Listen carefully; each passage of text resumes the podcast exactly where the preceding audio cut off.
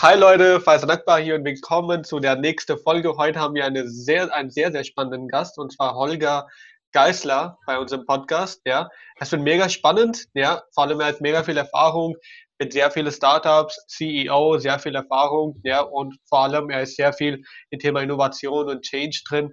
Deshalb werden, werden es sehr viele verschiedene spannende Themen sein. In dem Sinne, Holger, willkommen zum Podcast. Hi Faisan, hoffe, das wird auch allen gefallen hier. Wir halten das so spannend wie möglich, von daher lass uns einfach loslegen, ja? Ja, wir kriegen das hin. Für diejenigen, Holger, die dich nicht kennen, erzähl du, wer du bist und was machst du so alles. Ähm, gut, vielleicht mal ein ganz schneller Background in ja, 30 Sekunden. Vielleicht wird's wir können auch, wir können das länger ziehen. Wir können das länger ziehen. So die erste Drittel können wir komplett nur über dich und deine Geschichte quatschen. Ja, ach mein Gott. Ähm, wie gesagt, das, was ich gemacht habe historisch, ich bin sieben Jahre in der Forschung gewesen, äh, in der chemischen Forschung, bin selber Chemiker von der Ausbildung, habe auch ein Jahr in Stanford studiert, ähm, habe quasi in der Forschung eingefangen in der Höchst AG, bin da quasi ja, sieben Jahre lang gewesen, habe ein eigenes Patent in die Produktion überführt von einer große 20-Tonnen-Anlage für ein Agrarprodukt und habe damals schon, wie gesagt, mit diesem Thema Innovation extrem engen Kontakt gehabt. Äh, wir haben viele Projekte immer wieder verpackt zusammen mit McKinsey und dann an die Business Units verkauft. Äh, später bin ich dann zum Investment Manager mutiert, muss man sagen. Ich habe ein MBA zwischendurch gemacht, äh, bin dann an die Börse gegangen, habe dann Investment Management gemacht für große Life Science Fonds. Wir haben bis 600 Millionen Assets an der Management-Bereich, Biotech, Pharma, äh, Chemie, äh, Medizintechnik und äh, haben auch einige Erfolge erzielt, haben besten vor über fünf Jahre und über zehn Jahre gehabt mit dem äh, einem Life Science Fonds. Und danach bin ich äh, mehr ins Senior Management gegangen, quasi die Aktienanalyse überwacht, äh, habe selber äh, eine eigene DIMA-Branche hier aufgemacht, als CEO geleitet für die Deutsche Investment Management Amerikas, bin ein globaler CEO gewesen, äh, für die DWS, für den Bereich Equities. Bin dann vor zwei, drei Jahren so in den Bereich Startups halt abgedriftet. Äh, wir haben selber, oder ich habe selber Startups beraten, äh, Startups halt auch unterstützt und dann halt auch das eigene Startup aufgemacht, weil wir halt gesehen haben, dass Startup kranken, nämlich am Thema Innovation und wie kriege ich Informationen von A nach B geschaufelt oder wie kriege ich quasi das Vertrauensproblem gelöst und deswegen halt ein eigenes Startup aufgemacht, ähm, weil das halt wirklich ja, super interessant ist, super spannend ist. Und äh, ich glaube, das ist eine der spannendsten Aufgaben überhaupt. Äh, plus parallel halt wirklich Startups auch zu beraten und zu sehen, wie die sich weiterzuentwickeln, wie die sich weiterentwickeln und äh, wie dann auch selber Erfolge haben. Und das Wichtigste bei dem ganzen Thema ist immer wieder heutzutage Kollaboration und nichts anderes. Ja, und wie kam das, so der erste Schritt von äh, Corporate zum Startup? Äh, der erste Schritt, den er damals schon gemacht, Ahnung, 1995, 96, da war ich in der, in der, in der Höchst AG halt noch gewesen, habe parallel ein eigenes Business aufgemacht. Damals war PowerPoint der absolute Brüller ähm, in den Anfängen. Man hat festgestellt, man kann mit PowerPoint tatsächlich Folien machen, nur wusste keiner, wie es geht. Und von da habe ich ein Business aufgemacht, Präsentationsfolien machen. Das ging nämlich so einfach und so schnell. Und damals haben das Spezialisten noch gemacht. Die haben pro Slide 100, 200, 300 bis zu 1000 Euro genommen. Äh, Krass. Und das aufbauen kann, ist das natürlich ein Wahnsinnsmarge.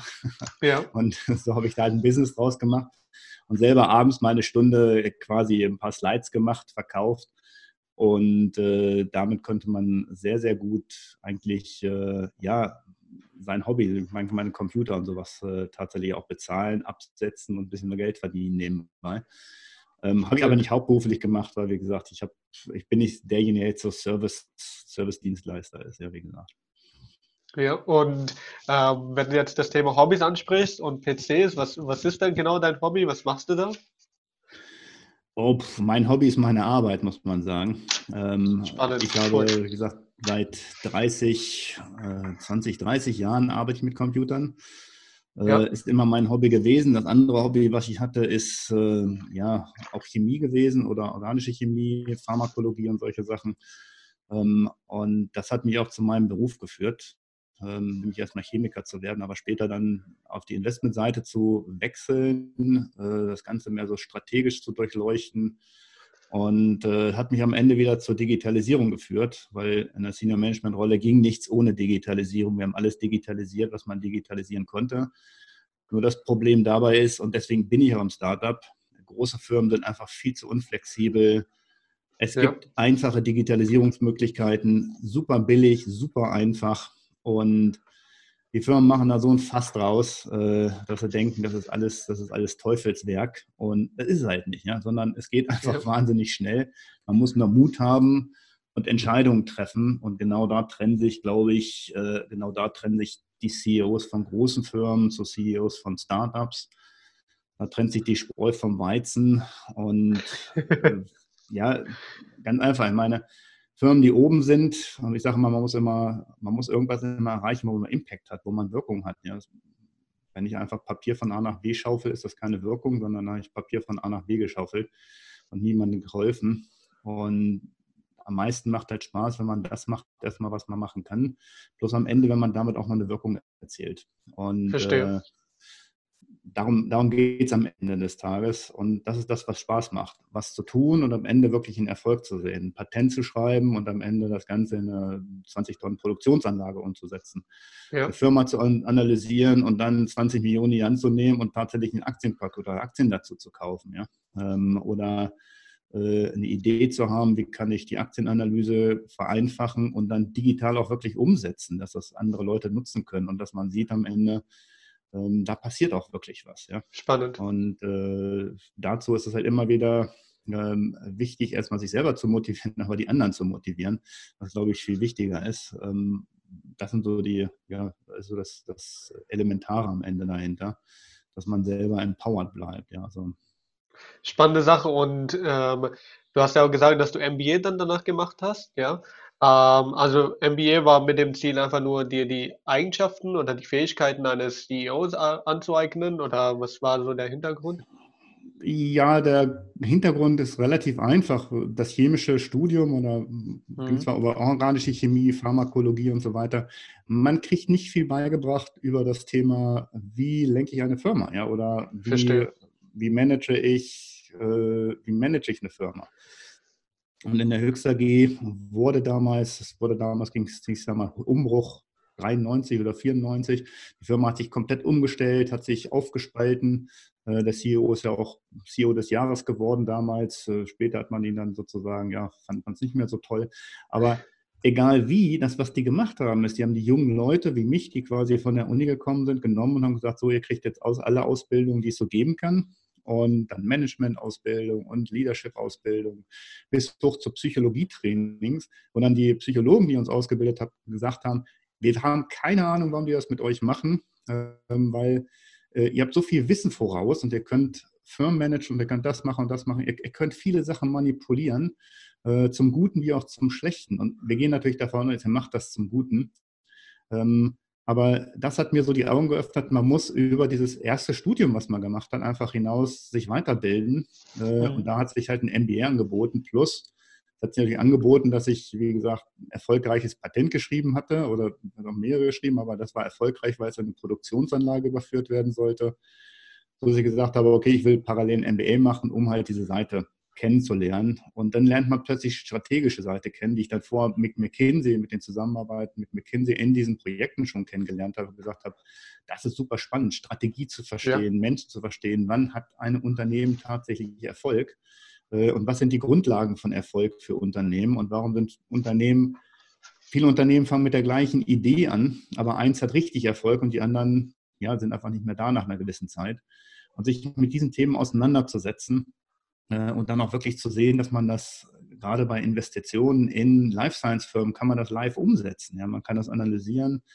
Da geht es auf der einen Seite natürlich dann mit den Leuten zu reden und zu verstehen, was erzählen die, wie kommen die rüber, also Menschenkenntnis äh, in Richtung Business zu entwickeln und auch interpretieren zu können. Auf der anderen Seite geht es aber auch wirklich rein strategisch durchzuanalysieren, ist das jetzt eine Sache, die, ja, die, die langfristig, was fun langfristig funktioniert oder nicht. Und als nächste und nächste Facette, wie gesagt, sieht man automatisch, wie sehen Investoren das? Ja, weil Investoren sind einfach, die haben eine Erwartungshaltung, entsprechend steigt und sinkt der Preis. Und diese Erwartungshaltung äh, muss man immer rausfinden, ist die in so einer Bewertung reflektiert oder nicht. Und das Ganze zusammenzumauscheln, je komplexer es wird, desto mehr Spaß macht es mir, äh, quasi an das Thema auch ranzugehen. Und dann sieht man auch wirklich, wann haben Firmen Erfolg, wann haben sie nicht Erfolg. Und das halt selber als CEO dann umzusetzen, ähm, ist halt eine super spannende Sache. Man muss halt nur seinen eigenen Regeln treu bleiben und nicht, ja, ich glaube, man muss Mut haben, das ist das Wichtigste. Man muss auch machen. Wer ja. nicht macht, ist nicht zum CEO geeignet. Ähm, wer macht, äh, muss halt gucken, dass er das Richtige macht, sage ich immer. Weil machen alleine reicht nicht, sondern es gehört halt schon so ein bisschen was, ein bisschen Handwerkszeug dazu. Und Führung kann man, glaube ich, auf der einen Seite lernen. Ähm, aber man muss es nicht nur lernen, sondern muss auch leben am Ende, sonst ja, hat man es halt nur gelernt, ja. Verstehe. Klassiker. Ja. Cool. Und inwiefern, inwiefern hat dann dein MBA-Studium dich tatsächlich als CEO geholfen? Die, die Theorien, die du da gelernt hast, könntest du die anwenden, umsetzen? Wie war das? Äh, äh, problemlos. Wie gesagt, ich glaube, das ist äh, eine der Sachen, die wichtig sind, wenn man ein Studium macht oder wenn man ein MBA-Studium macht oder egal welches Studium man macht. Ähm, man muss Dinge einfach lernen, man muss Dinge auswendig lernen, wenn man sie auswendig kann, im Kopf kann. Also wenn man die zehn Punkte kennt, die fünf Punkte kennt, kann man sie auch anwenden, weil man einfach nicht immer dauernd irgendwo hingucken muss, sondern äh, man kann das umsetzen und ich glaube, ich kann das, weil ich es parallel in allen möglichen Rollen gemacht, jetzt als Operating Officer, als äh, Head of Research, als selber als Investment Manager, als CEO in den verschiedensten Funktionen. Und es geht immer nur wiederum darum, Methoden auf der einen Seite natürlich anzuwenden. Aber das Wichtigste ist ähm, gar nicht die Methoden, sondern das Wichtigste ist immer der Mindset. Ähm, und dass man, dass man vom Mindset her richtig aufgestellt ist. Und das, was wir sehen, ist, dass der, der Mindset, der jetzt notwendig ist im digitalen Zeitalter, und dass er einfach ein ganz anderer ist als der Mindset, der, mit dem man noch 2000 hätte erfolgreich sein können. Und das ist das, was man adaptieren muss. Und das muss man, und das muss man, wenn man Erfolg haben will, einfach nur, ja, ich glaube, verinnerlichen so ein bisschen. Ja, also man muss ja nicht, müssen ja nicht alle Menschen gleich sein, ja, weil Mindset heißt nicht, dass man immer gleich agiert. Ja. Aber der Witz dabei ist einfach, Menschen funktionieren alle gleich, ob wir das wollen oder nicht. Ja. Und, äh, und ja. ja die reagieren vielleicht mal ein bisschen positiver und negativer und sehen das eine und andere anders. Aber das ist genau der wichtige Punkt. Und das ist das, was wir in der Höchstkategorie mit diesen Psychologen gelernt haben. Ähm, man muss sich erstmal selber verstehen. Und wenn man sich selber versteht, versteht man auch die anderen plötzlich. Ähm, warum die das machen und warum die das vielleicht auch nicht machen. Ja? ja. Und gerade wenn es uns SEO um Produkte geht, ähm, ich kann das Produkt toll finden und gut finden. Ein Produkt ist erst dann gut, wenn der Kunde es gekauft hat, plus wenn der ja. Kunde es gut findet und nicht, wenn ich es gut finde. Ja? Ähm, und man muss sich immer in den anderen reinversetzen, egal welche Stakeholder das in einer Firma sind. Was erwarten die von mir und, und oder was erwarten die von der Firma? Und das Beste dabei ist einfach, ähm, so authentisch wie möglich zu sein, was die Firma angeht. Das heißt, die Message, die ich meinen Mitarbeitern oder meinen Kollegen hier gebe, muss die gleiche sein, die Message, die ich dir erzähle, die ich aber auch den Investoren erzähle oder unseren Kunden erzähle. Und sobald ich da ein Gap habe, muss ich erstmal das Gap pflegen. Ja? Äh, plus ich demotiviere äh, jeden, der sozusagen das Gap sieht. Ja. Und das ist das, was große Firmen heutzutage gar nicht mehr begreifen. Die publizieren irgendwas nach außen und plötzlich denkt derjenige, der bei der Commerzbank arbeitet und so eine Publikation sieht, Mensch, machen wir das wirklich? Oder das wusste ich ja gar nicht. Ähm, oder der die neuesten News dann erfährt aus dem Internet, was natürlich ja. keinen Sinn macht. Und wie bildest du dich heute weiter? Ähm, heutzutage, ja, ich bin heutzutage mehr elektronisch unterwegs. Äh, historisch, wie gesagt, habe ich mich immer einmal im Jahr mit diesem, das und jenem weitergebildet. Ich selber höre Coaches zu, ich höre mir Sachen mit Coaches an. Äh, ich probiere alles aus. Ich kaufe dicke Bücher, wenn es dicke Bücher zu kaufen gibt und lese die einfach mal durch und gucke mal, ob das in was davon in meine Konzepte passt.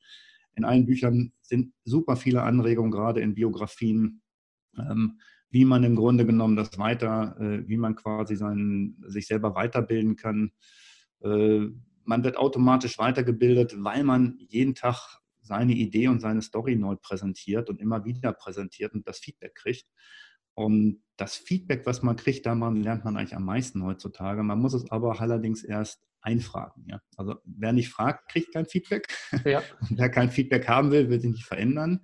Und wenn man Bücher liest, geht es auch nicht darum, ähm, sich selber und sein Mindset zu bestätigen, sondern wie, wo ist eventuell ein Fehler, wo ist ein Gap und so weiter. Und das ist so das, was ich sehe, äh, gerade auch bei den Coachings, die ich mit Startups gemacht habe oder mit, mit Leuten gemacht habe, die Startups gründen wollen. Ähm, es ist ein, das, allein das Coaching ist ein Lerneffekt, ja, weil dann kommt was Feedback dazu, dann sehen wir wieder, was Mensch, da haben wir wieder eine, ein wichtiges Thema und dann muss man überlegen, will man das mit aufnehmen oder nicht. Ähm, weil am Ende, glaube ich, sind die Konzepte, die ich so kenne, die funktionieren fast alle identisch ja, oder ähnlich, muss man ganz klar sagen. Und äh, man sieht auch, wenn man sozusagen die Gesamtwelt sieht, wo steht welche Nation oder wo steht welche Region, ähm, kann man auch relativ gut sagen, warum steht Deutschland da, wo Deutschland steht, ja, und ja. warum wird Deutschland an der und der Position stehen in fünf Jahren. Und ja, das wollen viele Leute dann nicht hören vielleicht. Ja but that's, that's the way it is. Ja, ich meine, wenn man nicht sich richtig positioniert heute und gerade in der digitalen Welt sind, reden wir von einer schnelllebigen Welt, äh, wird man in der Zukunft auch nicht Erfolg haben oder man, irgendwann wird dieser Erfolg abbrechen, den man hat. Und das hat immer wieder mit der Komfortzone zu tun. Wenn man die nicht verlassen kann ja, oder ja. wenn man die nicht verlässt, äh, wird man auch nichts Neues lernen. Ja, also Komfortzone bedeutet, das ist das, was ich kenne, das, was warm und kuschelig ist. Und äh, Deutschland ruht sich auf aus, ja. ja. als Exportweltmeister auf den Exportweltmeisterspitzen in einem Jahr und dem nächsten Jahr und dem nächsten Jahr. Ja. Ich glaube, der Innovationslevel oder der Kreativitätslevel ist wahnsinnig hoch. Das einzige Problem, was Deutschland wirklich hat, ist, am Ende kommt nicht wirklich was richtig Großes Neues raus. Also die ganzen disruptiven Sachen kommen alle nicht aus Deutschland. China überholt links. Ähm, und wir scheinen so ein bisschen noch äh, zu glauben, dass man ohne oder mit einem schlechten Internet das Ganze noch reißen kann. Ja? Und da sieht man so, wo die, äh, und, und, wenn man das analysiert äh, mit den mhm. Tools, die man so gelernt hat, plus mit dem, was man selber kennt, stellt man schnell fest, ja, wir sind so eine klassische, äh, eine klassische Nation der, der, ja, früher sagten wir Denker und Dichter, aber heutzutage, ich glaube, der Ingenieure und der, der Handwerker. Und ähm, wir wir befördern die Leute selber intern so lange, bis das Peter-Prinzip greift. Das heißt, die Person, die befördert worden ist, die Position nicht mehr ausfüllt. Und dann lässt man die einfach da. Dabei kann sie gar nicht diese Position ausfüllen. Ja. Wir stecken auch keine, wir stecken auch kein Geld in, in Leadership rein, weil wir denken, dass Leadership und Management nichts miteinander zu tun hat oder weil wir denken, Management ist Leadership am Ende des Tages, was falsch ist. Ähm, wie gesagt, der Leader findet den richtigen Wald, der Manager holzt ihn ab. Was bringt mir ja. das, wenn ich im falschen Wald bin und den abholze? Ja? Wenn, ich, wenn ich Eichen fällen will und ich bin im Bambuswald, äh, dann kann ich noch so schnell die Hölzer managen, abzuholzen. Ich bin einfach falsch unterwegs. Und ja. das ist so das Problem, was wir haben. Und dann haben wir auf der anderen Seite, wie gesagt, der Leader muss halt, die, die Führungskräfte sollten halt möglichst so ein bisschen Visionen vermitteln, Missionen vermitteln. Und dieses, dieses Motivationsgeschichte, die haben wir überhaupt nicht drauf ähm, sondern da versuchen wir wirklich, ähm, ja, ich habe keine Ahnung, wir, sind, wir haben noch nicht verstanden, was Motivation und Demotivation bedeutet. Und äh, wir glauben irgendwie, die Leute sollen davon motiviert sein, dass sie Arbeit haben. Und das ist halt falsch, ja. Weil Leute sind intrinsisch motiviert, äh, die haben einen Grund, warum sie zur Arbeit gehen. Mhm. Und wenn ich das als Führungskraft nicht rausfinde, warum die hier sind, und wenn ich die nicht das machen lasse, wo sie Bock drauf haben, machen sie das, was ich denen gebe, halt schlecht, ja. Ähm, ja. Und das muss ich nur hinkriegen. Und damit arbeiten wir halt wenig. Oder unsere CEOs haben, äh, entweder sind sie ganz im Maschinenraum und sehen den Kunden nicht mehr, sondern sehen die Produkte oder sind auf einer Flughöhe, dass sie den Leute im Maschinenraum nicht mehr sehen. Aber so den goldenen Mittelweg finden wir halt relativ schwer. Ja. Weil wir einfach da, glaube ich, zu wenig Ausbildung haben im Bereich. Wie können denn Großkonzerne, wo sie, wo zum Beispiel ein Leader oder eine Führungskraft eine Verantwortung vorne über 100, 200, 300 Mitarbeiter hat, ja, wie kann so eine Führungskraft die intrinsische Motivation der einzelnen Mitarbeiter jeweils finden? Du bist gerade ab, ich höre dich gerade nicht. Ups, dann können wir das nochmal probieren. Hörst du mich jetzt? Warte mal, du bist immer noch sehr abgeranzt. Ja, dann probieren wir das. Dann. Hörst du mich jetzt? Jetzt höre ich dich wieder, ja. Sehr gut, ja. Ähm, Du hast ja vorhin angesprochen, die intrinsische Motivation jeder einzelne Mitarbeiter oder jeder einzelne Führungskraft sollte herausgefunden werden, ja. Aber wie können denn Großkonzerne oder so ein Führungskraft von einem Großkonzern, wo er für sich vielleicht 100, 200, 300 Mitarbeiter hat, für die er die Verantwortung trägt, wie soll er die intrinsische Motivation jeder einzelne Mitarbeiter herausfinden? Ähm, ich habe jetzt verstanden, du hast gefragt, wie können Mitarbeiter herausgefunden werden, die intrinsisch motiviert sind, oder? Nee, wie können äh, die Führungskräfte die intrinsische Motivation der einzelnen Mitarbeiter herausfinden, herauskristallisieren und das tatsächlich auch fördern? Gut, also intrinsische Motivation kann man erstmal nicht fördern, sondern jeder ist intrinsisch motiviert. Das heißt, ich kann ja. nicht, also per Definition nicht motivieren. Da bin ich fest von überzeugt. Jeder ist von irgendwas getrieben, was er macht. Ja. Und ähm, das muss man kennen. Und wenn man das nicht kennt, als Mitarbeiter nicht kennt, ist man arm dran. Das sollte man rausfinden, ja, weil man selber, man muss ja überlegen, warum man zur Arbeit geht. Und, ähm, aber es gibt einen Grund, warum man dahin geht. Und äh, diese intrinsische Motivation, die kann ich eigentlich nur, ähm, kann ich fördern, ja, indem ich denjenigen vielleicht an dem, was er gerne arbeitet, äh, ihn länger dran arbeiten lasse. Das, was ich aber machen muss als Vorsitzender, als, als Vorgesetzter oder als CEO, ist die Demotivatoren entfernen. Weil ich demotiviere konstant. Wenn meine Message, meine Kommunikation innen, außen unterschiedlich ist, das frustriert. Wenn die Vorgesetzten oder die, die Berichtslinien so sind, dass die Vorgesetzten zu viel Arbeit verlangen, die falsche Arbeit verlangen, unnötige Arbeit machen lassen, Seilschaften existieren, äh, Sarkasmus in der Firma, Polemik, das sind alles so Demotivatoren, die drücken auf die intrinsische Motivation, sodass wir am Ende des Tages äh, Mitarbeiter in Firmen unterwegs sind, die halt vielleicht am Tag vielleicht ja, einen Bruchteil überhaupt nur dessen schaffen und Kraft äh, oder ihre Kraft aufwenden für die Firma, was sie eigentlich könnten. Aber es geht um die Demotivatoren, die muss ich entfernen. Ich motivieren ist nicht so einfach. Ähm, wenn ich ein motiviertes Team zusammenstellen will oder wenn ich sage, was, was kann ich machen zum Motivieren, geht es halt immer nur darum, herauszufinden, was will derjenige machen und ich lasse den das machen. Dann geht es darum, um Empowerment. Ich muss die Mitarbeiter empowern. Ähm, ich muss die Leute selber das machen lassen, was sie auch machen wollen. Ähm, und dann muss ich ein Team natürlich auch genauso zusammenstellen, dass ich was zusammenstelle, das auch tatsächlich ein Ziel erfüllt wird. Und das kriege ich am besten hin, indem ich eine Vision kreiere. Wo komme ich irgendwann raus? Das haben wir mit unserer Produktionsanlage damals gemacht, wo wir gesagt haben, unsere Vision ist, da steht ein goldenes Schild dran. Und äh, da sind unsere Namen drauf und da läuft eine richtig dicke Anlage. Äh, das kann sich jeder vorstellen und da hat man eine Vision, Mensch, dafür arbeiten wir. Und wenn man dann als Mission noch ganz klar macht, das ist genau der Zweck und das ist genau der Ziel, warum wir es hier machen. Also wenn man das Warum wirklich klärt äh, und dann was man wirklich macht, dann machen die Mitarbeiter das mit. Es gibt Mitarbeiter, die sagen, nee, das will ich nicht. Ja, dann muss man sich halt von denen vielleicht trennen, ja, weil wenn ich eine Bank bin und ich verleihe Geld, ja, dann ist es halt dumm, wenn derjenige Äpfel verkaufen will. Ähm, da, da, muss man, wie gesagt, Menschen müssen zueinander passen auf der einen Seite. Auf der anderen Seite, glaube ich, äh, kriegt man jeden mit einer guten Vision dahin, dazu unterzeichnen und sagen, ey, ist eine geile Sache, da mache ich mit. Und äh, nur so können auch Startups funktionieren. Startups funktionieren nur mit intrinsischer Motivation. Äh, da ist die Möglichkeit der, ich äh, weiß ich was, du kriegst keinen Bonus, wenn du nicht kommst oder wenn du nicht gute Arbeit machst. Die Möglichkeit existiert einfach nicht, ja, sondern man hat hier eine ganz klare Aufgabe, eine Vision zu kreieren, eine Mission zu kreieren und die Leute darauf einzuschwören, dass man gemeinsam was erreichen will. Es geht nur ums Gemeinsame. Äh, ja, man muss auch verlangen, man muss Hürden setzen, ähm, aber die Vision muss halt stark sein, sonst springen die Leute halt auch ab. Ja. Hundertprozentig. Okay, cool. Jetzt habe ich einige Fragen aufgeschrieben, ja, ähm, die ja. aus deiner Geschichte, aus deiner Erzählung und alles rauskommen, ja.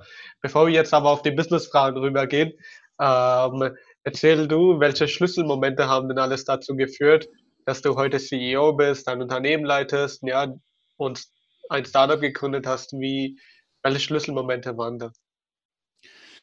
Ähm, was sind die Schlüsselmomente? Die sind relativ, glaube ich, relativ, wie gesagt, glaube ich, sieben, alle sieben Jahre meinen Job so mehr oder weniger geändert. Der erste Schlüsselmoment äh, ist gewesen nach, nach sieben Jahren chemischer Industrie, dass ich gesagt habe, ey, ich muss was anderes machen. Ja. Äh, die nächste Anlage, die nächste Forschungs, das wird langweilig. Ähm, wo ich dann Investmentmanagement dann gemacht habe. Nach sieben Jahren habe ich gesagt, ey, das wird auch langweilig. Äh, habe dann mich quasi ja, gesagt, ich würde gerne was anderes machen, habe dann auch darum gekämpft, äh, konnte dann auch ins Senior Management kommen. Und dann nach den nächsten sieben, acht Jahren, ja, dann wurde digitale Transformation gemacht. Das war auch noch ein spannendes Thema. Aber es, der Schlüsselmoment war da, dass man, dass wirklich der Punkt war, man hat Innovation, man will Sachen umsetzen und äh, man sagt ganz klar, hier ist das Thema Blockchain, das müssen wir machen, das können wir so umsetzen, äh, das ist alles schnell machbar. Und alle immer sagen, nee, das geht nicht. Äh, und dann ich selber immer lachen musste, meine, ja, äh, wieso geht das nicht? Das ist ein Projektplan und äh, am Ende haben wir ein Team mit drei Leuten und das funktioniert. Und dann wird halt einfach gesagt, ja, das geht so nicht oder das, das funktioniert nicht. dann sage ich, okay, lass uns doch versuchen. Gemacht. Nach drei Jahren liefert man ab oder nach zwei Jahren liefert man ab. Alles läuft, man überwacht alle Transaktionen global mit drei Leuten. Und dann gucken die drauf, sehen, ja, es hat funktioniert. Und dann sagen sie, das glaube ich nicht, dass das geklappt hat. Ja, dann sagt man, ja, und wenn er jetzt noch und wenn er jetzt noch das mit minimalen Investments, ja, äh, weil die Digitalisierung, die schreit nach minimalen Investments. Wir reden nicht von viel Geld, sondern immer von wenig. Ja? ja. Ähm, und weil die dann auf Legacy-Systemen unterwegs sind, wenn dann Seilschaften existieren und große Unternehmen machen reine Politik oder sind viel zu viel mit Politik zerfressen, ähm, und da kann man keine neuen Sachen machen. Und das ist super langweilig. Und dann ist da der Schlüsselmoment, dass man gefragt wird, Mensch, wollt ihr nicht Startups betreuen, Social Impact Startups? Und dann kommt man mit diesen Menschen in Kontakt. Und dann habe ich, wie gesagt, auch von der chemischen Industrie immer wieder Startups, mit, mit denen halt was gemacht äh, oder die, äh, die quasi beraten.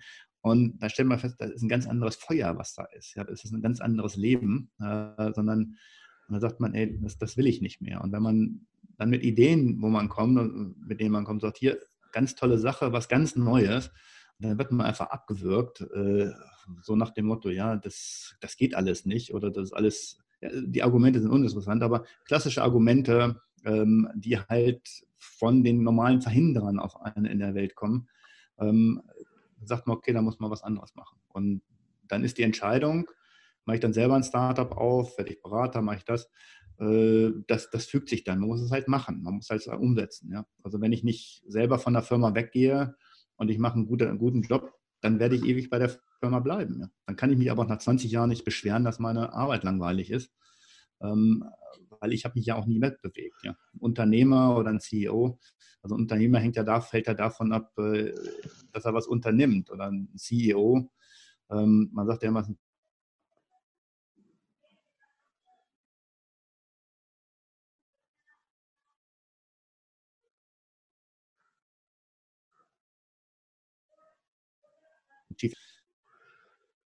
Ähm, wer sich selber. Es war gerade ein äh, längerer, ein sehr lang, länger Hänger drin. Kannst du das nochmal wiederholen? So, man sagt ja, Unternehmer unternimmt und ab dem Zeitpunkt hat es gehängt.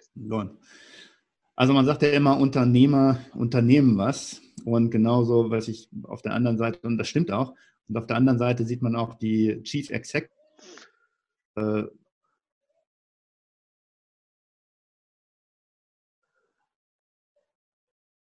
wer selber sich nicht bewegt, unternimmt, ähm, der ist halt auch wahrscheinlich kein CEO keine treibende Kraft. Es können auch nicht alle CEOs sein, das funktioniert nicht.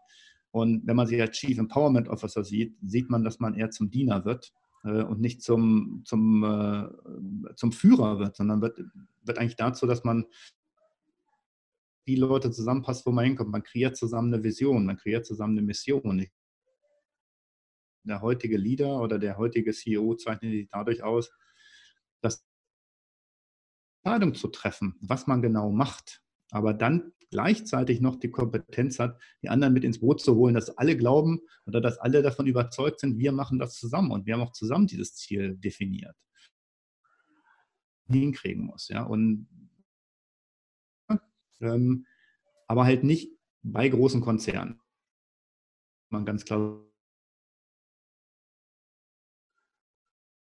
erfolgreich sein, muss meine Vision und meine Mission, äh, die muss zur Not bei, Putz, bei der Putzfrau ankommen. Ja? Äh, weil auch die soll wissen, warum sie putzt. Ja? Und die soll nicht herkommen, um einfach nur den Mülleimer leer zu machen, weil es mich sonst nervt, sondern wenn eine Putzfrau in ein Unternehmen reingeht, die weiß, wofür das Unternehmen steht, dann geht die halt. Und äh, da ist eine ganz, eine ganz andere Sache. Ja, man kann das immer auf die Basisfunktionalität runterbrechen. Ähm, aber das ist halt würde ich mal sagen, das ist halt nicht hochmotivierend, sondern das ist alles andere, das ist demotivierend. Und damit fördere ich keine intrinsische Motivation. Nun brechen wir Arbeit so runter, dass es auch diese Tasks gibt, die halt ja, wenig, wenig bezahlt sind. Also muss ich sehen, wie ich anders eine Vision schaffe. Ähm, plus ich muss halt sehen, wie kann ich das am Ende des Tages irgendwo ausgleichen. Sehr cool. Und äh, welche Eigenschaften sind dann in, da, in der Hinsicht deiner Meinung nach wichtig, die ein CEO dann haben sollte? Äh, die wichtigsten Einstellungen, ich glaube, die wichtigsten Eigenschaften ist, ist den richtigen Mindset zu haben. Und zwar, man muss selber dazu stehen, self-empowered zu sein. Ja? Man muss sich selber motivieren können den ganzen Tag. Man muss möglichst seinen Job lieben. Das Gleiche ist, dass man auf der anderen Seite die anderen empowert, ja, auch nicht anderen was vorgibt, sondern versucht, diese anderen zu empowern. Ein extrem wichtiger Punkt ist, dass man eine klare Denke hat, aus der the World a Better Place zu, zu tun. Ich kann keine Vision kreieren, wenn ich, keine Ahnung, irgendwelchen Leute das Geld abschröpfe, ja, sondern ich kann nur eine Vision kreieren, wenn ich was Neues und was Gutes schaffe, ja, und wenn ich weiß, wofür ich schaffe. Das, das heißt, ich muss diesen Grundgedanken einfach haben, wie kann ich aus der Welt was Besseres machen? Ansonsten kopiere ich irgendwas, was langweilig wird. Ich muss definitiv ein Fable für Innovation haben, äh, für konstantes Lernen und ich muss eine saubere Fehlerkultur haben. Weil heutzutage lernen wir an Fehlern äh, und deswegen müssen wir viel ausprobieren. Und die Fehlerkultur, die zum Beispiel Perfektionismus von vorne bis hinten, ähm, man möchte keinen Fehler machen, man optimiert so lange am Produkt, bis der Kunde schon lange entschwunden ist äh, oder irgendjemand anders nach dem Pareto-Prinzip das Produkt halt auf den Markt gebracht hat. Ähm, es geht, es geht am Ende des Tages wirklich darum, schnell zu lernen und gemeinsam zu lernen, gemeinsam Fehler zu machen. Und je mehr Fehler ich mache und desto schneller Fehler ich, desto besser kann ich es auch verbessern.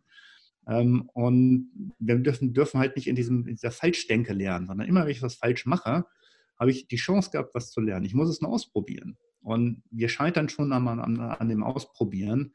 Plus wir setzen uns Jahresziele, viel zu hohe Ziele teilweise. Einen Erfolg kann ich nicht haben, ähm, wenn mein wenn, meine, wenn mein eigenes Startup an die Börse geht, sondern meine Erfolge muss ich in kurzen Schritten feiern. Ja, ansonsten brauche ich nicht anzufangen. Ja, der nächste Schritt, wir haben das Produkt live, wir haben das, die Datenbank live, wir haben das live. Das sind einfach Sachen, die man feiern muss oder die man, die Erfolge, die man zählen muss. Und man muss sehen, dass man das, äh, dass man Erfolge feiern kann. Äh, das Wichtigste, was man nicht braucht, ist Fach- und Ingenieurswissen, sondern da muss man einen Überblick haben, welche Methoden gibt es und welche Technologien. Und dann muss man sich trauen, mit den Leuten zu reden und auch zuzugeben, dass man einfach keine Ahnung von dem Bereich hat. Ähm, und man muss das respektieren, dass es da Menschen gibt, die einfach tiefe Ahnung haben von Themen, ja, wo man keine Ahnung hat. Ganz einfach. Man muss nicht überall der Beste sein. Äh, man muss nur die richtige Frage stellen können dazu. Und wenn man das Part mit, glaube ich, einem, einer ganz klaren, dass man Visionen formulieren kann, eine Mission formulieren kann, Prinzipien folgen kann, ähm, macht einen zum starken CEO. Und dazu kommt halt am Ende des Tages Anwendung von Methoden und Technologien, Überblick. Aber was heutzutage noch äh, eine große Komponente ist, das Netzwerken. CEOs sind heutzutage Netzwerker und müssen auch netzwerken. Nach innen wie nach außen. Ja. Und das ist die Balance, die man immer hinkriegen muss. Man muss nach innen die Leute äh, dass das Netzwerk stabil halten, nach außen aber auch, weil draußen sind die Kunden ähm, und da macht man den Leverage und das muss man einfach gebacken kriegen. Ja? Und wenn man sagt, ja, ich habe keinen LinkedIn-Account, sonst irgendwas, ich bin nicht aktiv auf sozialen Medien, äh, dann würde ich mal sagen, ist man auch nicht unbedingt ein guter Netzwerker. Und inwiefern hat sich da dann die Arbeitswelt ja, im Vergleich zu früher ähm, sich heute geändert? Ähm, du meinst jetzt, äh, wie sich das von früher auf heute geändert hat? Genau, ja. Du brichst gerade ab, äh, deswegen. Aber ich glaube, immer wenn ich rede, ja, will dein Internet nicht mit mir mitspielen, alles gut. Also, ähm, im Vergleich zum, sagen wir mal, 90er Jahren, wo du auch Unternehmen geleitet hast, ja, und heute, inwiefern hat sich dann dein Arbeitsalltag, dein Arbeitsfeld durch die moderne Zeiten, durch die Digitalisierung sich heute geändert? Ähm, ich glaube, das, was sich am wesentlichsten geändert hat, ist wirklich das Netzwerken nach außen, das Nutzen sozialer Medien, alles mit IT zu machen, so viel wie möglich, äh, so viel wie möglich outzusourcen. Methoden werden eigentlich heutzutage nur noch angewandt in adaptierter Form, weil ich glaube, die ganzen Methoden, egal welche man nimmt, die ich als MBA in meinem MBA-Studium gelernt habe, wenn man nicht die Methoden adjustiert auf die digitale Welt, macht man das falsch. Dann scheitert man mit, den Methoden, ähm, weil der Faktor Mensch wesentlich wichtiger geworden ist. Und äh, die digitale Welt, ja, viele sagen, der Faktor Mensch oder sowas wird unterschätzt das bringt die digitale Welt, dass der Faktor Mensch eigentlich immer wichtiger wird. Und äh, die Leute sind halt vernetzt, die Leute sind in den Netzen unterwegs, sie können, es gibt eine wahnsinnige Diversität, es gibt eine wahnsinnige, äh, einen wahnsinnigen Austausch, Gruppenbildung, Meinungsbildung. Ähm, und das ist einfach wichtig. Und das Netzwerken ist super wichtig. Und das ist so viele Sachen, die sich von früher auf heute für mich verändert haben. Hierarchien waren früher wesentlich wichtiger. Hierarchien sind heute Gift, ja, ganz klar. Weil es geht Krass. nicht um Hierarchien, es geht genau. Eigentlich hat sich die Führungspyramide umgedreht. Ja. Der Chief Executive Officer, der oben drüber stand, steht eigentlich ganz unten drunter heutzutage und heißt halt Chief Empowerment Officer. Ja. Und man muss flexibel sein, man muss schnell sein. Äh, wichtiger Punkt sind wirklich diese Zyklen, ja, diese Jahreszyklen, die einfach keine Validität mehr haben. Ja. Und was auch wichtig ist, Komplexität ist heutzutage, ähm, die steigt und die Komplexität kann man heutzutage mit Informationstechnologie einfach einfangen. Und es ist völliger Quatsch, Komplexität zu reduzieren, was früher immer noch ein Rezept war. Dafür ist die Informationstechnologie einfach zu gut. Ja. Das sind so die ja, kleinen, großen Punkte, aber man kann jetzt ein paar davon favorisieren, welche besser und schlechter sind. Der Gesamtmix ist immer das Wichtige. Ja, ja und wie sieht dann äh, heute so dein äh, Zeitmanagement aus? Sprich, wann beginnt dein Tag, wann endet der? Wie so, sind so die Aufgaben dazwischen? wie ist die Teilung? Ja, also wie gesagt, äh, ich glaube, man, man äh, steht auf als CEO und geht ins Bett als CEO, man träumt als CEO. Ähm, ich weiß nicht, ob man das als CEO machen kann, weiß nicht ich sehe das mehr als, ja, diese Titel CEO oder sowas halte ich für, erstmal den Titel halte ich für falsch sowieso. Äh, das, was man aber macht als Unternehmer oder wenn man das CEO bezeichnen möchte, man lebt das schon, ja. Es geht nicht darum, dass man um sieben aufsteht und dann das macht, muss man ganz klar so sehen, sondern man denkt auch abends an das Thema, äh, das ist ein Thema, was halt nicht abbricht, wenn man eine Firma managt oder wenn man eine Firma leitet. Und ja, es gibt ein paar Rituale, dass man morgens einfach reinkommt und sagt, okay, was ist denn heute zwingend zu tun? Und das ist, glaube ich, von den Handwerkzeugen eine der wichtigsten Sachen. Man sollte sich immer klar fragen, was ist wichtig und was ist dringend. Ähm, es sollte schon mal nichts dringend sein und alles, was dringend und nicht wichtig ist, sollte man im Grunde genommen vergessen äh, und, und vom Tisch fegen. Und alles, was wichtig und dringend ist, da sollte man möglichst nicht hinkommen. In einem Startup kommt man da häufiger hin. Das ist halt so die Krisensituation. Ähm, aber man muss auch Dinge, würde ich mal sagen, an Probleme näher rankommen, um Probleme zu lösen. Ja, weil wir können nicht alle Probleme lösen, sondern wir agieren, wir, würde ich mal sagen, wenn man ein Startup gegenüber großen Unternehmen sieht, wir sind Speedboote, wir sind mit einer Wahnsinnsgeschwindigkeit unterwegs. Ähm, und man muss auf so ein Problem zurasen, ob man es möchte oder nicht. Einen Tanker könnte man nicht halten, ein Speedboot kann man entsprechend lenken natürlich. Aber das ist genau der Charme daran. Man kann relativ schnell äh, seinen Weg finden. Ja. Und dazu muss man halt den Mut haben, auch das auch zu machen. Plus die Nerven haben, das auszuhalten, ja, dass man, ja, dass das Geld knapp wird oder dass die Lösung noch nicht so funktioniert, wie sie funktionieren sollte. Ähm, und die Lösung ergibt sich auf dem Weg, ja. Und äh, was nicht, irgendjemand hat mal gesagt, der Weg ist das Ziel.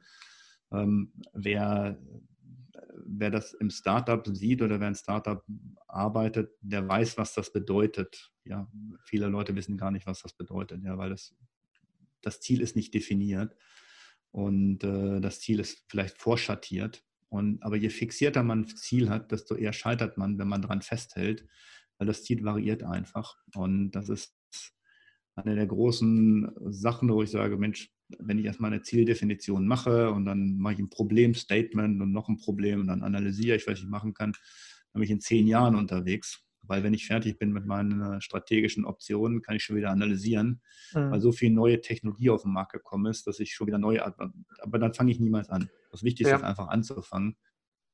Und wir sehen das jetzt in der Corona-Krise natürlich richtig gut. Und plötzlich sind alle in Zoom unterwegs, plötzlich sind alle und stellen plötzlich fest, Mensch, man kann ja auch Online-Marketing machen. Ähm, das ist jetzt nicht Rocket Science, ja, sondern das existiert schon immer. Ich kann nur jedem sagen, versucht es doch einfach. Ja. ja, das sind alles, wenn ich sage, dann, dann höre ich das immer, ja, das funktioniert da nicht und dann gibt es den Grund und jenen Grund. Äh, just started. Ich meine, just, hör doch mal auf mit den Gründen, die ihr immer wieder habt, warum man es nicht machen kann. Versuch doch erstmal anzufangen. Dann siehst du die zehn verschiedenen Varianten, die du hast, und dann nimmst halt die, die am besten ist. Du kannst nicht selber ein eigenes Marketing-System programmieren. Dafür gibt es Experten, die das machen. Und wenn du denen Feedback gibst, dann bauen die das sogar ein. Ja? Das ist Wahnsinn. Ähm, nur die machen das halt für 50 Firmen ja? oder 100 Firmen oder 1000 Firmen. Und deswegen skaliert das und deswegen funktioniert das. Heutzutage kann man in seiner Firma, würde ich mal sagen, alles, was nicht Core ist, outsourcen. Ja? Und wenn man das nicht macht, hat man ein Problem. Ja? Und äh, das ist einfach, das sind einfach die Sachen. Und man muss halt immer bereit sein, ja, seine Komfortzone zu verlassen. Wer in seiner Komfortzone bleibt mit seinem Speedboot, wird halt feststellen, dass er wahrscheinlich sein Produkt den ganzen Tag optimiert, aber nicht am Kunden optimiert, sondern an seiner eigenen Denke optimiert.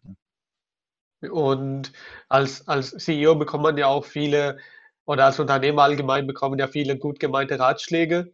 Ja, ähm, hast du gute, ja, hast du gute Ratschläge bisher bekommen? Was war so der beste Ratschlag, den du bisher bekommen hast?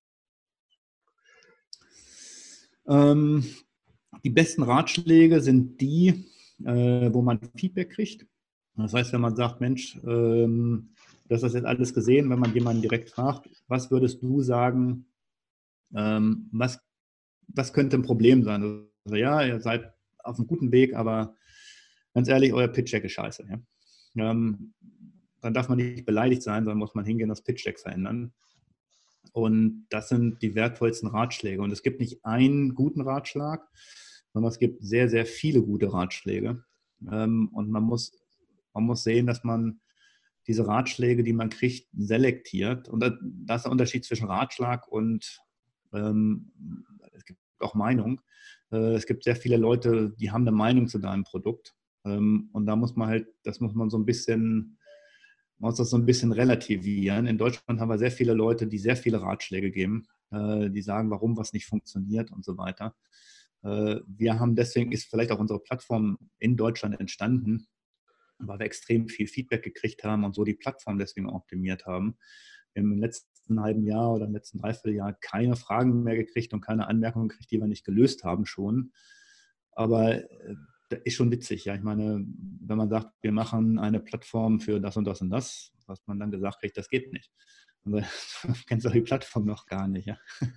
Und wenn man sagt, man macht eine GDPR oder DSGVO-konforme Blockchain am Laufen, sagt er, das gibt es nicht. Wir haben es doch immer. Das kann ja nicht ernst sein. Ähm, äh, und das ist so, wie gesagt, wir in Deutschland glänzen, versuchen wir uns irgendwie immer zu, wenn wir in mehreren Gruppen zusammen sind, zu positionieren, indem wir sagen, ich weiß was, und ähm, ich, mit, mit Wissen zu glänzen. Und das sind so Ratschläge, wo man aufpassen muss. Äh, sind das wirklich Ratschläge, weil die Leute Ahnung in dem Bereich haben oder nicht? Nee, ich glaube es nicht, sondern man muss die Ratschläge nehmen von denen, die wirklich Experten im Bereich sind und dann sagen, wenn er einen Marketing-Experte hat und der sagt, das ist einfach so, ja, dann muss man es einfach mal so hinnehmen. Ja. Das bringt mir nichts, wenn ich quasi eine Entscheidung, und das ist auch der wichtige Punkt, wenn ich eine Entscheidung treffe, bringt es mir nicht, die Entscheidung in Frage zu stellen, sondern das Einzige, was mir was bringt, ist, wenn ich an der Entscheidung festhalte. Eine schlechte Entscheidung, an der festgehalten ist, ist eine bessere Strategie, als meine Entscheidung den ganzen Tag zu revidieren. Ja, und das ist das, was die Politik nicht kapiert.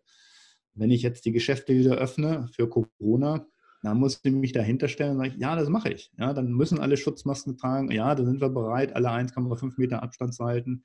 Dann muss ich diese Meinung konstant vertreten. Dann muss ich nicht wie was ich was, mich da hinstellen und sagen, ich hätte aber eine bessere Lösung. Ja. Das ist einfach völliger Quatsch. Ja. Und gleichzeitig drängelt sich unser Gesundheitsminister mit Bouffier in einem Fahrstuhl rum. Das ist einfach ein Witz. Ja. Das ist einfach völlig, völlige Führungslosigkeit, kann man sagen. Ähm, obwohl die Kanzlerin eigentlich schon einen guten Job macht, muss man eigentlich sagen, in dieser Corona-Krise. Ja, aber die Jungs darunter wissen einfach nicht, dass sie selber auch in einer Führungssituation sind. Äh, das haben die irgendwie abgelegt. Die denken, es gibt nur eine Führungsperson, das ist die Frau, Frau Merkel. Nee, die Jungs darunter sind auch alles Führungspersönlichkeiten. Nur wissen die das noch nicht. Ja? Vielleicht muss man denen das noch sagen, ähm, weil die haben genau das gleiche Thema. Und mit, diesen, mit dieser Diskussion, Entscheidungen in Frage zu stellen, die motiviere ich alle, ja, an so einem Gesamtkonzept mitzuarbeiten. Und gerade die Corona-Krise zeigt uns ja, es geht nur gemeinsam. Ja? Wir haben eine gemeinsame Verantwortung. Ähm, warum können wir die verdammt nochmal noch nicht mal unter den Politikern äh, haben? Ähm, und dann, wie gesagt, die bräuchten vielleicht als erstes mal so ein kleines CEO-Training ähm, oder Leadership-Training. Ähm, die müssen dann mal begriffen wie sie, und wie sie Menschen demotivieren. Es geht ihnen am Ende des Tages nur darum, wie sie sich positionieren für ihre nächste Wahl. Ähm, das ist, wie gesagt, deshalb sind es vielleicht auch keine CEOs, aber deshalb sind es auch schlechte ja, Führer. Ja. Und deswegen werden sie am Ende des Tages wahrscheinlich auch nicht gewählt. Ja. Also, hoffe ich mal. Ja, sehr cool. Also, die nächste Frage. Du hast jetzt, du hast jetzt so viele verschiedene Punkte genannt. Ich habe mir Stichpunkte gemacht. Ja, hier liegen so drei Zettel vor mir, voll schnell aufgeschrieben. Ja. Ähm, du hattest das Thema Blockchain genannt. Ja. Und ähm, ich weiß jetzt nicht, inwiefern alle der Zuhörer sich mit Blockchain auskennen. Zumindest ich kenne mich damit nicht perfekt genug aus. Ja. Für diejenigen, die dich gar nicht mit Blockchain auskennen, ja, die wirklich gar keine Ahnung davon haben und das Begriff jetzt heute zum ersten Mal hören. Ja? Was ist Blockchain? Blockchain ist was ganz Einfaches. Also jeder weiß, glaube ich, heutzutage, was ein Smartphone ist. Und äh, 2000, also vor 15 Jahren war es ungefähr erfunden. Da hat auch keiner gewusst, was ein Smartphone ist. Man wusste nur, man kann mit telefonieren so ein bisschen, man sieht so ein paar Symbole.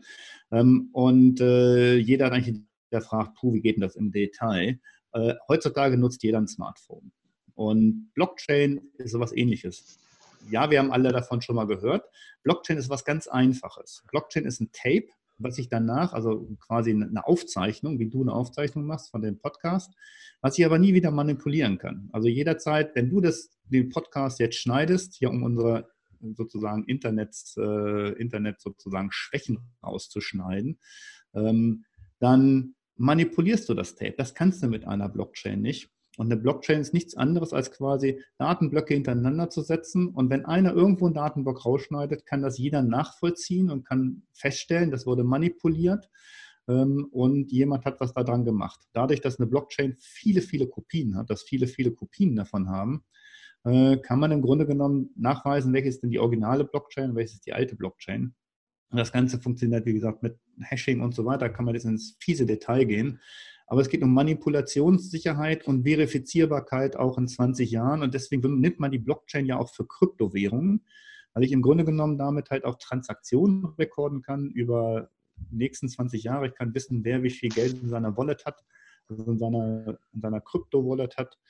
Und darum geht darum geht es bei Blockchain. Aber Blockchain ist quasi, äh, wird Prozesse revolutionieren, weil ich Prozesse damit erstens super transparent mache auf der einen Seite, aber auch verifizierbar, nachvollziehbar. Ich kann auf diese Blockchain selber sehen. Ich kann, ähm, ich kann quasi in die Blockchain was verankern, was automatisch ausführt, wenn gewisse Sachen funktionieren, wenn gewisse Sachen, ein, Sachen eintreten. Und ähm, die Technologie, ja, sie ist, würde ich mal sagen, relativ, relativ weit fortgeschritten wegen dem Einsatz in der Kryptowährung und sie ist mittlerweile so weit, dass man sie auch in anderen Bereichen einsetzen kann.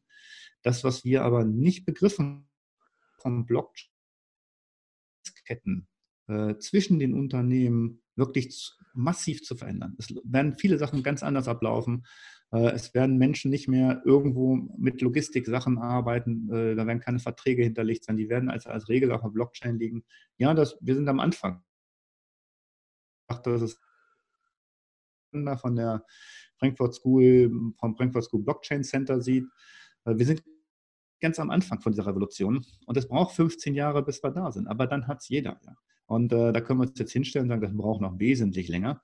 Nein, das stimmt nicht. Wir reden hier von ganz trivialen, ganz trivialen Prinzipien, die nur programmiert sind. Ja, super komplex. Ja, da braucht man Experten für. Das heißt aber nicht, dass es nicht kommen wird, sondern es kommt. Ja, und man sieht das an der Börse Stuttgart mit Bison. Ähm, die Entwicklungen werden einfach, die werden sich überschlagen oder die werden einfach schneller und schneller werden. Und mit dieser Geschwindigkeit und diese Geschwindigkeit erfordert eine neue Führungskultur und erfordert, erfordert ein neue, neues Führungsdenken und erfordert, dass man zusammenarbeitet. Denn ich als, als CEO geht gar nicht. Ich muss es nur überblicken und ich muss sehen, dass ich die richtigen Mittel zur richtigen Zeit einsetze und ich versuche alle Mittel gleichzeitig einzusetzen. Äh, ich muss meine Organisation kann ich nicht überlasten. Ähm, das sind einfach die wichtigen Punkte dann dabei und das kriege ich halt nicht hin mit einer alten Leadership-Kultur, wo ich sage, ich habe ja Standard Training und das mache ich jetzt so. Das funktioniert einfach heute. Äh, ich brauche ein bisschen gesunden Menschenverstand, plus ich muss von meinem hohen Ross absteigen. Ich sage, da geht es lang und alle gehen hinterher. Ja. ja, das funktioniert und für operative Einheiten macht das viel Sinn. Äh, man kann jetzt nicht alles über alle Einheiten oder alle Bereiche rüberschippen. Also für einen Bereich macht das mehr Sinn, für einen anderen weniger. Aber der wichtige Punkt ist immer, ich muss die richtigen Methoden genau kennen und dann auch wirklich adaptiert für die Situation Kollaboration ist einfach das Wichtigste dahinter. Man muss sehen, wo kann ich es einsetzen, wie kann ich es einsetzen. Und man sollte sich nicht davon bremsen lassen, dass irgendwo links einer steht. Das haben wir schon versucht, ja, oder das geht nicht, weil ähm, diese Leute, die Gründe haben, warum was nicht geht, da haben wir jede Menge von. Und wir haben auch jede Menge Menschen, die völlig frustriert nach dem Peter-Prinzip irgendwo in den Organisationen relativ weit im Ende nur noch, ja, die einfach völlig demotiviert sind mittlerweile und auch nichts machen können. Und das kann man denen auch nicht vorwerfen, weil wir haben, wir haben die Struktur so geschaffen. Ja? Und man muss sie nur ändern. Man muss nur sagen, okay, wie können wir das neu machen? Und man muss Themen einfach ansprechen. Ja? Und wenn wir das nicht tun, ja, dann ist eine Organisation teuer und DAX 30 Unternehmen, ich glaube, da kann sich, da haben wir die meisten davon, sind einfach, was die Führungskultur angeht, meiner Meinung nach ein bisschen überholt. Ja? Und die kommen aus diesem Thema auch, die kommen aus diesem Quark auch nicht mehr raus, ähm, weil sie nicht den Mut haben, äh, aggressiv vorzugehen. Ja? Und weil sie zum, zum, Beispiel das Thema Blockchain nicht aggressiver angehen. Ja? Also Leute, die warten, dass Startups was entwickeln, damit man die aufkaufen kann. Ähm, denen sei gesagt, dass wenn sie das Startup aufgekauft haben, dass meist die Technologie in den Köpfen der der Startup-Unternehmer ähm, und dass das Startup ja deswegen erfolgreich war, weil da ganz andere Führungskräfte drin waren und weil die das getrieben haben. Und dann macht man da plötzlich eine Vollbremsung und wundert sich ein Jahr später, Mensch, warum funktioniert das intern nicht so gut, wie es dann außerhalb? Äh, und surprise, surprise, ja, man kann nicht, man kann nicht einfach sagen, ich mache eine, eine, da kommt eine neue Führungskultur rein. Äh, und es gibt gute Beispiele, wo Startups, glaube ich, mit großen Unternehmen zusammenarbeiten, äh, aber leider die Majorität ist nicht unbedingt positiv. Und das, was wir bei den Startups sehen, gerade in Deutschland, wir haben eh viel zu wenig. Wir haben viel zu wenig Support. Äh, das Gießenkannenprinzip bei der Finanzierung ist, eine, ja, ist nicht unbedingt positiv. Der Föderalismus, dass sich jedes Bundesland irgendwas eigenes fördert, ist auch nicht gut. Man muss kritische Investmenthöhen haben.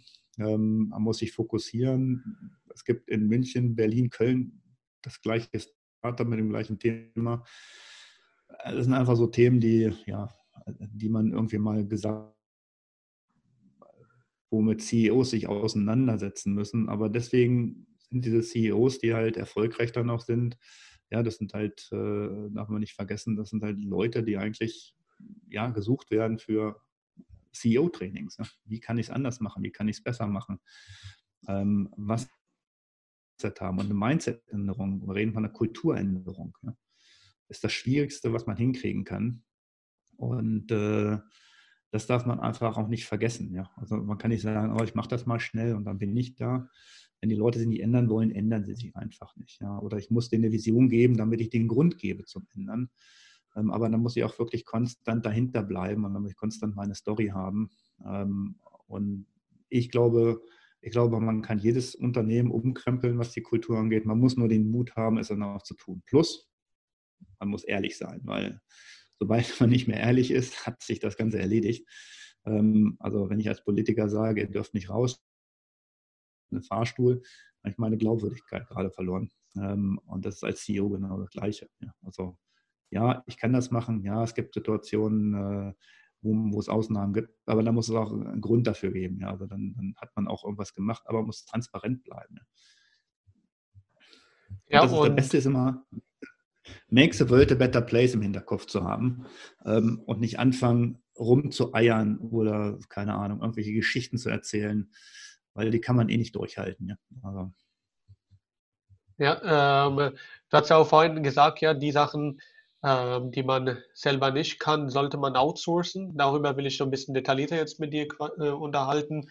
Ähm, erstmal, ähm, worin bist du nicht so gut und wie gehst du damit um? Womit bin ich? Ich bin selber ein Perfektionist und äh, das weiß ich auch. Äh, das, was ich dann einfach mache, ist, ähm, ist einfach machen und nicht versuchen, perfektionistisch zu sein, sondern sagen, sollte ist jetzt der Punkt erreicht, äh, wo ich merke, dann möchte ich perfektionistisch sein. Das hat den Vorteil, ähm, dadurch, dass ich selber ungeduldig bin, dass ich weiß, oh, es muss jetzt fertig werden, äh, dass man es dann einfach macht. Ja. Also irgendwann kriegt man den, also die Ungeduld ist der eine, ist sozusagen die eine Schwäche, die andere Schwäche ist sozusagen der Perfektionismus. Und irgendwo beißt sich das und das merkt man dann. Und äh, dann lasse ich sozusagen die Ungeduld einfach gewinnen, indem ich sage, okay, an dem Punkt geht es nicht weiter. Ähm, der Perfektionismus oder sowas oder weiß ich was, äh, ist richtig zu machen, ist aber auch genau die Stärke, äh, weil man muss, man muss immer überlegen, ähm, man möchte Wirkung erzielen. Und wenn man was macht, macht es immer Sinn, morgens sich zu überlegen, wo ich die meiste Wirkung in dem, was mir wichtig ist. Ja? Und das, darauf muss ich mich fokussieren immer wieder. Und darauf muss ich die Leute fokussieren. Äh, wenn ich sage, ich mit der Organisation da und dahin, muss ich darauf fokussieren, dass die Leute auch in die Richtung gehen. Ja? Und je mehr die die Vision teilen, die Mission teilen, desto weniger muss ich vorgeben. Und das ist ja genau das, was man eigentlich möchte. Und das muss man nur. Meine große Schwäche ist einfach, ja, ich bin auch perfektionistisch. Ja, und ähm, als Unternehmen, welche Aufgaben suchst du momentan aus und ähm, wie, koordiniert, wie also koordinierst du das outsourcen, alles? also also wichtig ist, äh, zwei Sachen sind erstmal wichtig. Die erste Sache ist wichtig beim Outsourcen oder was wichtig ist, wenn man eine Firma aufbaut. Überall, wo man sich unwohl fühlt, äh, das heißt, puh, wenn das, ob das Administration ist und so weiter. Die administrativen Hürden sind die kleinsten Hürden eigentlich. Man fühlt sich nur am unwohlsten damit, deshalb macht man es nicht. Äh, und da geht's, kann man sich relativ einfach Hilfe holen, indem man sagt, okay, ich mache das mit jemand zusammen, der mir das einfach macht. Das sagt man übergibt, man teilt die Aufgaben über die Founder auf. Und man sagt dazu, ich vertraue dem einfach, dass er das macht. Äh, und so muss man die Aufgaben teilen. Outsourcen sollte man nur das oder sollte man genau das, was man am besten kann dann kann ich, kann ich mich überwachen, was ich outgesourced habe. Das, was ich nicht kann, sollte ich nicht tatsächlich outsourcen, das sollte ich an einen Kollegen weitergeben, ähm, weil das Outsourcen ist immer, ähm, ist immer so eine Sache. Ja? Wenn, ich was, wenn ich ein neues Feld habe tatsächlich, was ich betrete, dann ist Outsourcen oder dann ist quasi die, dieses Know-how reinholen von außen super wichtig. Aber dann source ich nicht out, indem ich Kosten senken will, sondern dann mache ich ein Outsourcing, wo ich mir Know-how gleichzeitig reinhole und da geht es immer wieder in die gleiche Richtung. Online-Lösungen angucken. Äh, wer hat eine skalierbare Online-Lösung? Brauche ich überhaupt so viel Service? Und machen, ja. Und dann vergleicht man, dann redet man mit drei Leuten. Dann darf man sich auch nicht blöde vorkommen, wenn man schnell, Mensch, was ist denn HubSpot oder was ist das und das und das, ja. Äh, ein paar Sachen kennt man einfach nicht, ob man will oder nicht. Die Fragen muss man stellen und dann muss man mit den Leuten einfach diskutieren, was kann man machen, was kann man nicht machen, sucht sich einen Experten, der was kann, äh, und dann geht es darum, den Mut zu haben, denen das machen zu lassen, aber auch die Lernkurve mitzumachen und nicht einfach so sagen, so der macht es und nicht mehr hingucken, sondern die Lernkurve mitmachen. Wofür kann man es nutzen? Ähm, weil man die, man muss sehen, viele Systeme, die wir heutzutage angeboten kriegen, gerade im Internet, haben so viel, äh, die haben solche, so viele Sachen, die sie machen können die können wir alle gar nicht ausnutzen. Und das müssen wir einfach so ein bisschen verstehen. Da geht es darum, wie kriege ich das möglichst high-level, möglichst schnell raus und dann rauszufinden, was kann ich wirklich mitmachen. Denn viele Systeme sind natürlich auch ein bisschen crappy. Ja? Ähm, das heißt, die funktionieren nicht hundertprozentig, da fliegt dann die E-Mail nicht raus oder keine Ahnung. Äh, das muss man nur wissen. Und wenn man das weiß, weiß man, wie man damit umzugehen hat. Ich kann natürlich warten, bis dann das perfekte System kommt, aber dann bin ich halt schon lange auf dem Markt. Ja. Von daher just do it, go ahead. Wenn was schief läuft, korrigieren. Ja, also und dann hingucken. Immer das Wichtigste, immer hingucken. Und das beim Outsourcen immer das Wichtigste. Was mache ich selber, was machen die anderen? Äh, hingucken, was die anderen machen und offen drüber reden. Und wenn was schief gelaufen ist, halt schief gelaufen. Verstehe. Sehr cool. Also, wir nähern uns auch langsam die Ende zu. Ja, ähm, ich habe jetzt einfach nur ein paar Fragen, die übrig sind und dann sind wir eigentlich durch. Erstmal, bevor ich jetzt auf die Fragen eingehe, wir hatten ja telefoniert, du hast, du hast gesagt, dass ihr gerade dabei seid, etwas zu launchen oder äh, kurz davor steht oder dass etwas gerade äh, als Projekt kurz davor steht, in die Veröffentlichung zu gehen. Was ist das? Äh, was war das genau? Genau, wir machen eine Plattform für Kollaboration. Und zwar geht es darum, eine Plattform, eine Basis zu schaffen dafür, dass Menschen schnell, einfach und auch wirklich safe äh, miteinander kommunizieren können, Informationen, sensitive Informationen austauschen können, äh, dass Firmen dabei wirklich diese Friction Cost, also die, die Kosten, die man auftreten, wenn man ein NDA macht, zum Anwalt muss, zum Unterhaben muss und so weiter, dass die einfach nicht mehr da sind, sondern dass sie wegfallen. Und dass Menschen halt ganz einfach, ähm, nochmal so, dass Menschen ganz einfach ähm, ihre insensitiven Daten auf der einen Seite sichern können, austauschen können, posten können, weitergeben können, kollaborieren können. Und das ist eine Plattform mit einer Blockchain im Hintergrund. Ist gerade live gegangen. Das Ding heißt ipocean.com. Einfach draufgehen, ist for free. Äh, jetzt gerade in der Beta-Version. Später wird es auch nicht mehr kosten als ein LinkedIn Premium-Account. Ähm, die Basisversion wird es immer für umsonst geben bei uns weil es einfach darum, wir müssen zusammenarbeiten. Äh, und das habe ich am Anfang schon gesagt als CEO, das ist der Grund, warum die Plattform entstanden ist. Äh, beim Coachen nämlich von Startups, wo ich gesehen habe, der eine redet über Startups, die anderen hören nicht zu und sind nicht im Raum. Es geht heute nur noch über Kollaboration. Die Welt ist so komplex geworden. Ähm, und für Lösungen oder für Action oder Innovation, die in irgendeiner Art und Weise Wirkungen haben, brauche ich extrem viele, äh, muss ich einfach diese Komplexität lösen. Und wir haben einfach alle das gleiche Problem. Es gibt nur limitierte Anzahl an Experten. Es gibt limitierte Zeit. Wir haben limitiert äh, oder wir haben sehr, sehr wenig Vertrauen untereinander, wenn es um sensitive Informationen geht. Und jetzt mit Corona haben wir sogar limitierte Budgets und wir haben sogar limitierte Offline-Meetings. Wir können es gar nicht mehr treffen. Und dafür ist die Plattform einfach aufgesetzt. Wie bringe ich Menschen zusammen online und in einem, einer Umgebung, die super vertrauensvoll ist. Meine sensitive Information oder die die Leute bei uns draufladen, laden sie nicht auf die Plattform, sondern die bleibt bei denen. Die wird im Grunde genommen nur gesichert auf der Blockchain. Auf der Blockchain ist keine Kopie, es ist DSGVO-konform. Jeder kann sofort anfangen, kann seine Gruppen bilden, kann kollaborative Aktionen starten. Und äh, wir sind jetzt in der Beta-Version, die haben wir aufgemacht. Das heißt, wir haben die Plattform gerade geöffnet machen quasi noch Tests mit Kunden oder machen Tests quasi hier untereinander noch und werden wahrscheinlich Anfang Mai den ersten großen Push in Richtung unserer Kunden machen, wenn wir wissen, dass alles funktioniert. Aber das ist halt, wie gesagt, einfach ipocean.com, da gibt es dann auch einen kleinen Button, da klickt man drauf, dann kommt man direkt auf die Plattform, die unter myipocean.com ist. Und dann kann man sehen, wie gesagt, bauen gerade die Dokumentation auf. Aber ist genau das Gleiche, was ich vorher schon gesagt habe man muss so eine Plattform aufmachen. Ja, die Dokumentation fehlt noch. Ja, äh, unsere Hilfsvideos bauen wir gerade noch auf. Ähm, just go ahead, do it. Ja, ich meine, ich kann nur lernen, wenn dann einer reinschreibt oder das Feedback gibt, hey, da fehlt die Doku oder hey, hier fehlt das oder ist nicht selbsterklärend. Ja, okay, dann können wir was ändern. Ja. Ich kann natürlich auch so lange auf dem Ei rumbraten, ja, bis das Ei ja durchgekocht ist äh, nee, ich kann es nur, ich kann nur losgehen und es machen, ja, und, und gucken, wie, wie reagieren unsere Kunden jetzt darauf. Wir haben viel im Vorfeld mit den Leuten halt geredet.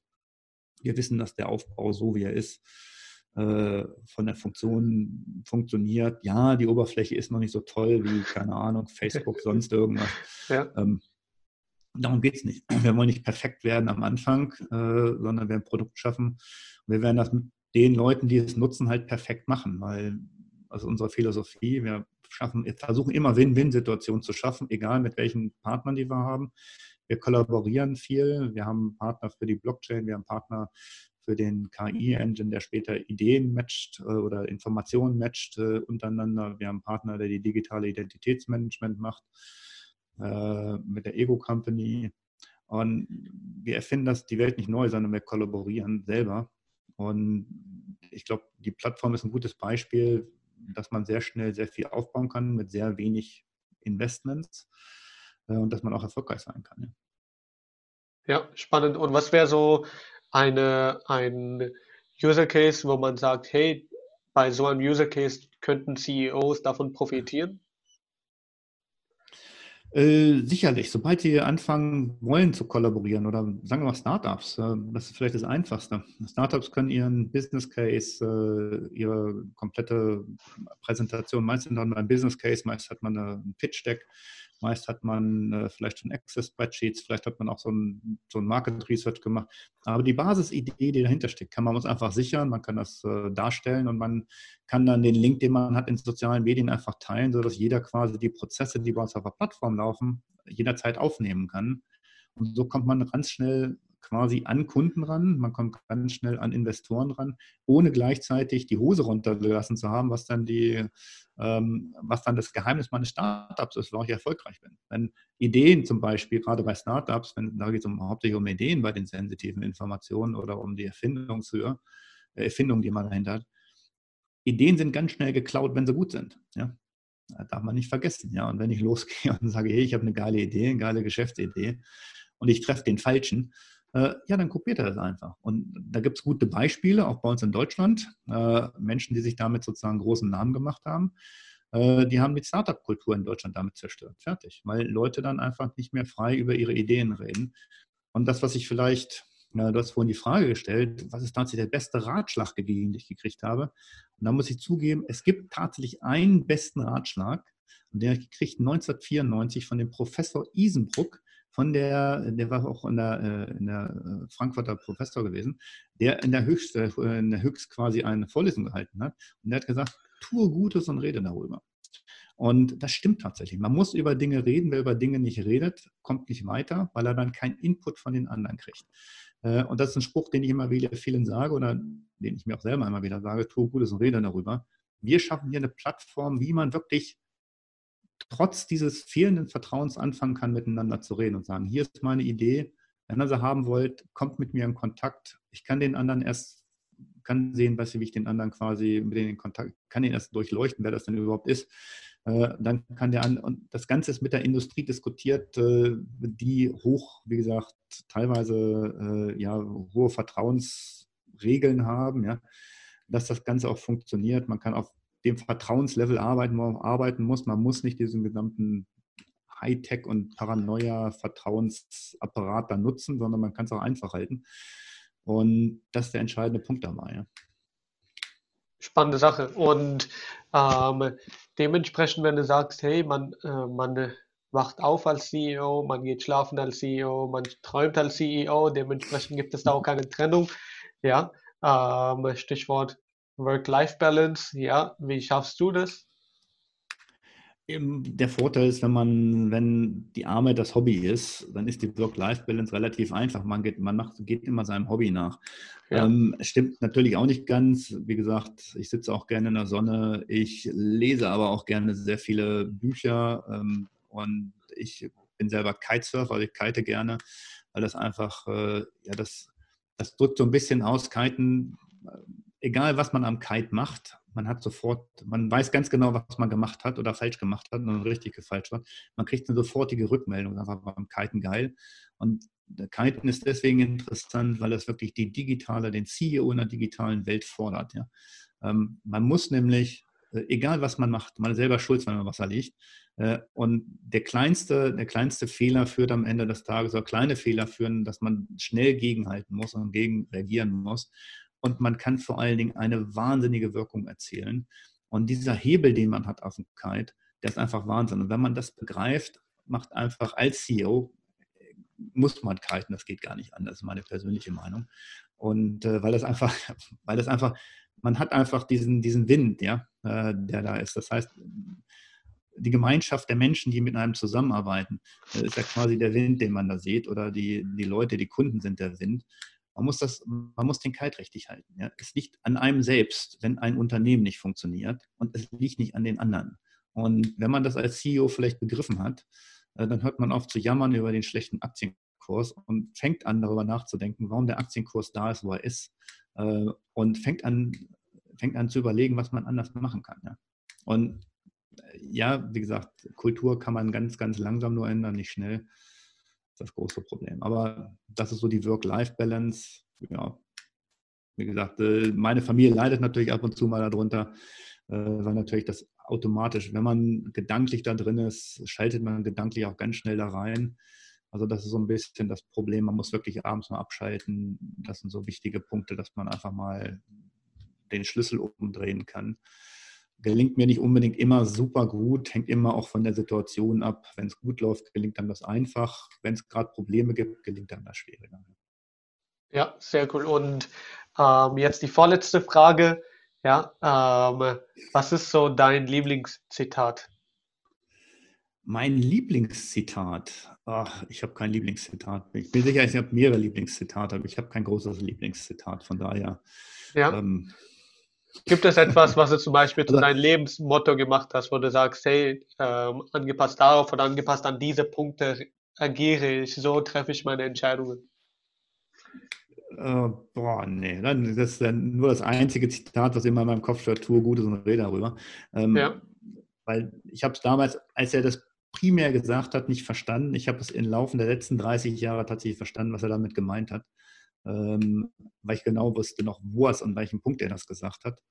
Ähm, ist, ist somit das Wichtigste, wie gesagt. Ich glaube, es gibt keine, es gibt keine Zitate.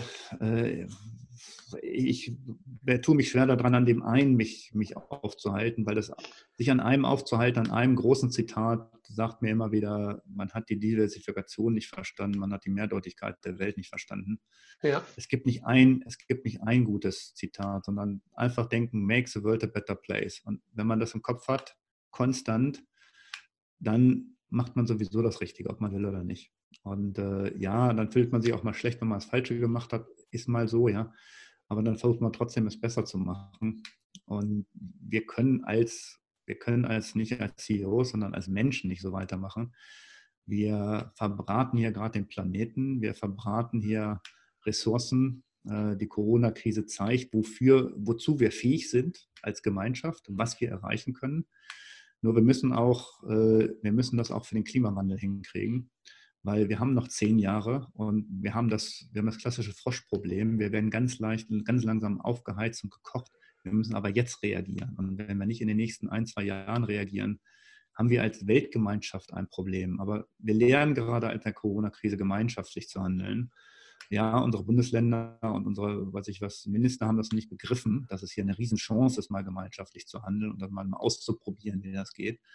Ähm, aber wir kommen dahin. Äh, ich glaube, die Denke geht in die Richtung der Gesamtbevölkerung, der gesamten Gemeinschaft, weil wir müssen das Thema angehen. Wir können den Planeten äh, nicht weiter verschmutzen. Es gibt, ob wir das wollen oder nicht, es gibt keinen Planeten B. Ja? Und solche Menschen wie Trump sind Gift. Ja? Die sind Gift auf diesem Planeten. Und ähm, ich weiß nicht, ich weiß nicht, was, den, was solche Menschen reitet. Ähm, aber es geht nicht, es geht nicht darum, alte Besitzstände, oder denen geht es vielleicht darum, alte Besitzstände aufrechtzuerhalten. Äh, es geht hier darum, dass sozusagen alle gut auf diesem Planeten leben. Dazu muss die Arm-Reich-Schere zusammengeführt werden und so weiter und so weiter. Ich bin jetzt kein super linker Typ, ja, da muss man ganz ehrlich sagen, aber verdammt nochmal, ich will in 10 Jahren und 20 Jahren, 30 Jahren auf dem Planeten immer noch leben.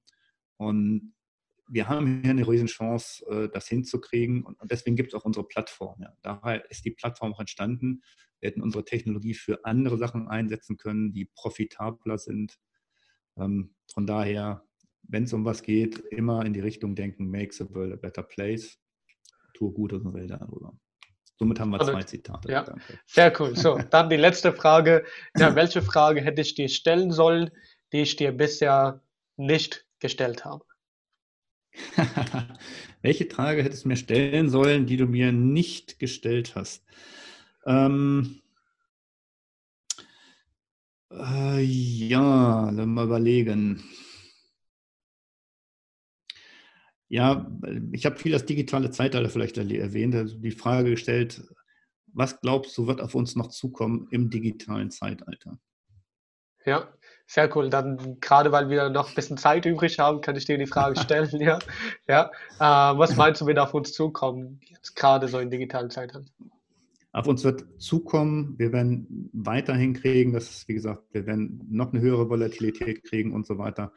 Äh, wir werden durch eine sehr unruhige Zeit kriegen. Es wird wesentlich komplexer werden, wesentlich schnelllebiger.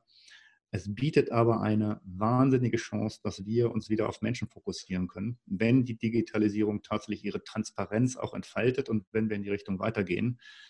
Ähm, das digitale Zeitalter ist nicht aufzuhalten. Äh, das wird genauso einen Umschwung geben wie vom, vom Bauernzeitalter zum Industriezeitalter und so weiter.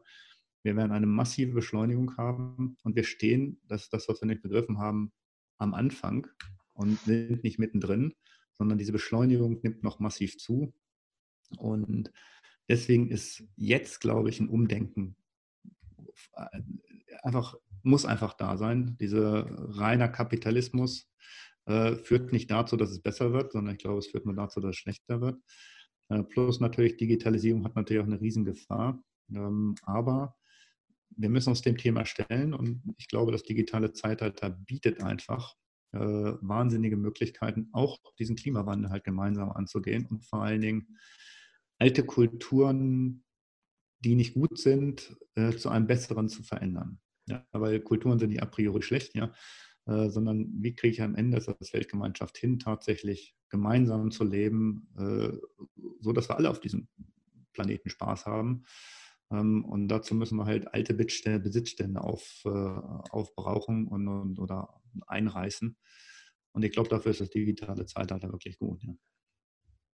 Ja, sehr cool. Ja, perfekt, cool. Dann beenden wir das Interview direkt hier. Ja, ich mache mal das mit Outro, bleibe aber du noch dran.